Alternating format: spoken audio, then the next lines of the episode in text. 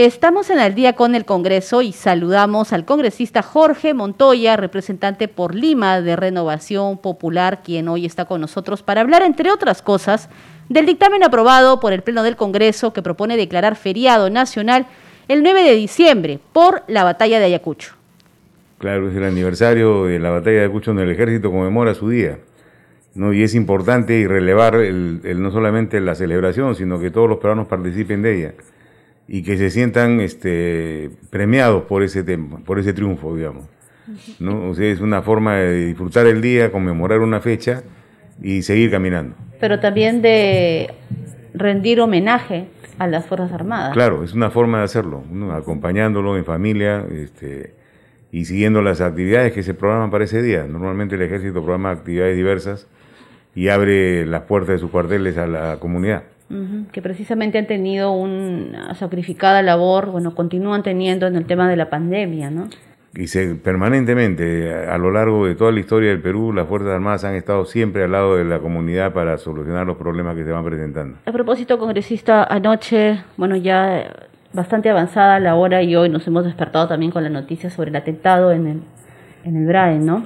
Sí, es una situación que se presenta eventualmente Todavía hay remanentes, no se han terminado con ellos, se necesita tener una voluntad política muy férrea para hacerlo, dar los presupuestos que requieren para operar y poder continuar. Yo creo que falta muy poco para acabar con los pocos remanentes que quedan en la zona. Congresista, pasando a otro tema, usted ha solicitado o, ha anunciado que va a solicitar, mejor dicho, a Palacio de Gobierno la lista de las reuniones que se dieron en el pasaje Zarratea en, Breña, entre el presidente Castillo y un número de personas involucradas en algunas denuncias conocidas por los medios de comunicación. Sí, ya hemos solicitado a la Secretaría General del Palacio de Gobierno esa información, esperemos que nos la remita a la brevedad, con la finalidad de hacer nuestra propia investigación y, y nuestra relación, nuestra correlación de los nombres de los visitantes con las actividades que puede haber tenido el Estado durante ese periodo. La Comisión de Fiscalización también ha aprobado en su sesión del viernes eh, facultades para investigar este tema. Sí, está investigando lo del tema, este, le estamos dando todo el apoyo a esa comisión para que pueda tener todas las facilidades del caso para hacerlo. En el caso de los despachos congresales, nosotros también eh, abrimos investigaciones con la finalidad de colaborar con la, con la comisión que está investigando, pero darle datos concretos. ¿no? Esa es la intención. Congresista, estamos ya a puertas de cerrar esta presente legislatura. Un poco el balance de su trabajo al, en el despacho, ¿no? Sí, fíjese, hemos tenido, hemos actuado en todas las este, etapas que nos corresponde como congresistas, en la etapa de representación, en la etapa de, control político y en la de legislación. Este, hemos tratado de guardar un equilibrio entre las tres para tener más o menos la misma cantidad de acciones realizadas en cada una y creo que hemos cumplido con éxito nuestro objetivo. Este, hemos tenido mucha actividad eh, recibiendo a gremios y organizaciones sindicales donde nos han manifestado sus problemas y de ahí han venido nuestras acciones. En muchos casos, las interpelaciones que hemos presentado han sido por reclamo de los gremios de esos sectores, directamente. Nos han dado información de mucho valor que nos ha permitido este, procesar una interpelación, más de una. Este, eso es importante para la democracia porque los representados se sienten representados cuando uno los escucha. Ahora ahí afuera del Congreso una marcha de las bambas también de los mineros de las Bambas. También lo vamos a escuchar porque tienen un reclamo justo que hacer seguramente. ¿no? Después en el tema legislativo, como vocero de la, avanzada, de la bancada he estado encargado de coordinar las acciones en general de todos los voceros aparte de las mías propias.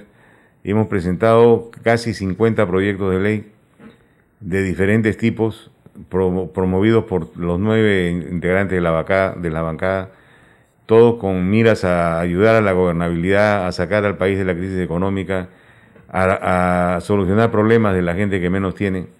¿no? Y esperamos que estos, cuando estén en ejecución, logren cumplir su cometido. Hay muchas cosas pendientes aún, tenemos una larga lista de temas. No es la idea legislar en abundancia porque la legislación nos sobra, lo que tratamos de hacer es solucionar los problemas viendo lo que existe y cómo se puede aplicar a lo que a los problemas actuales.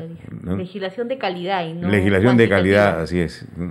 Hemos este, estado de acuerdo en, disminuir la cantidad de mociones de ¿cómo se llama? De, de, felicitación, de saludos, declarativas, ¿no? Este, proyectos de, ley declarativos que en realidad consumen mucho tiempo y papel y no, no tienen un efecto claro y directo sobre la población hay un tema, hay una iniciativa legislativa suya que va eh, directo a la lucha contra la corrupción, que es el proyecto de ley que modifica el artículo 381 del Código Penal, incrementando la pena a quienes cometen delito de nombramiento o aceptación ilegal de cargo público.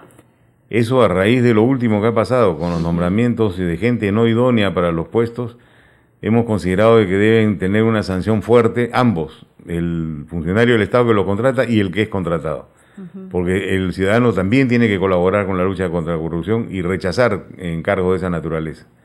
Esperemos que esto sirva de un elemento disuasivo poderoso para que no cometan más errores como los que se han cometido hasta ahora. ¿Cuál es la sanción que plantea para estos casos? El, incremento de la pena.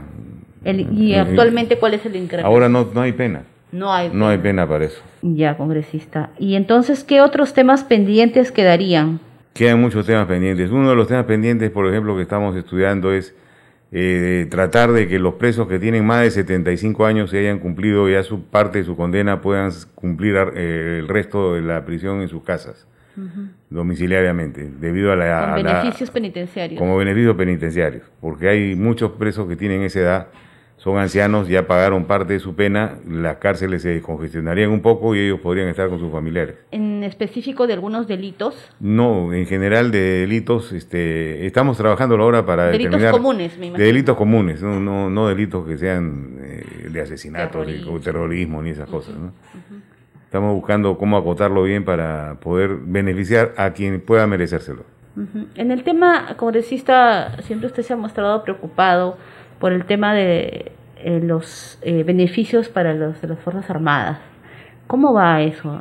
Bueno, hay muchos trabajos que estamos haciendo al respecto, ¿no? Uno es el de las pensiones, otro es el régimen disciplinario, que también lo estamos trabajando, ya va a ser para fines de esta legislatura o posiblemente la entrante. Este, si se prolonga esta legislatura lo presentaremos dentro del mes, en el mes de enero. Si ¿También en la Comisión de Defensa? También presentado a la Comisión de Defensa, porque es un tema que tiene que tener un dictamen de la Comisión de Defensa primero. Eso es importante porque el régimen disciplinario ha variado mucho. Esto se cambió en la época del gobierno de Toledo. Metieron una distorsión tremenda en esto del régimen disciplinario que afecta a la disciplina. Y actualmente las instituciones ven requebrajada su disciplina por la ley de régimen disciplinario que existe. Tenemos que cambiarla y endurecerla más y hacerla más directa. No, cuando uno está en la Fuerza Armada y Fuerza y Policía Nacional, lo que protege es la institución, no a la persona. La ley que existe ahora protege a la persona, en desmedro de la institución, y eso es peligroso para conservar las estructuras fuertes de una institución. Entonces estamos trabajando en esa para presentarla cuanto antes. Congresista, y para terminar, bueno, un tema que ha estado en la, en la agenda de, del país, de los medios, estos últimos días, que es esta, esta situación respecto a lo cual ya se ha pronunciado la Comisión de Relaciones Exteriores, ¿no? Sobre estos dichos, estas informaciones que vienen de lo sucedido en España en contra de la presidenta del Congreso. Este, ¿Cuál es la lectura que tiene usted de esto? Sí, fíjese, he escuchado las declaraciones y, no hay nada realmente que haya hecho de manera incorrecta la presidenta del Congreso. No hay nada. Esto es un tema que ha sido aparentemente coordinado con el partido Podemos de España con algún interés del partido de extrema izquierda de acá, con ellos, porque hay muchas rarezas en todo, el ataque que ha habido. Este señor ha atacado, se ha portado mal delante de la presidenta del Congreso en el, Congreso español, este, eh, se expresó de una manera totalmente descortés y luego salió atacándola sin que la presidenta haya hecho nada absolutamente. Entonces esto suena a coordinaciones de otra naturaleza. ¿Va a haber algún pronunciamiento como bancada? Como bancada no, porque mañana se va a ver en el Pleno o pasado mañana en el Pleno y ahí daremos nuestro voto a favor de la presidenta. De respaldo. De respaldo porque consideramos de que ha actuado bien. ¿Algún otro tema que quiera agregar, congresista? Bueno, tenemos muchos temas para, para las fiestas. Yo creo que un mensaje ¿no? de paz y tranquilidad, al menos durante estas fiestas navideñas, olvidémonos un poco de la política y vivamos en familia tranquilos, disfrutando de nuestra cena navideña y de, del año que viene. Que sea éxito para todos. Nosotros vamos a seguir trabajando para evitar que el comunismo entre al país, que se posicione en el Congreso y vamos a luchar permanentemente contra eso, para mantener la democracia viva. Gracias, perfecto, congresista. Gracias Muy amable por acompañarnos hoy en Congreso Radio. Gracias.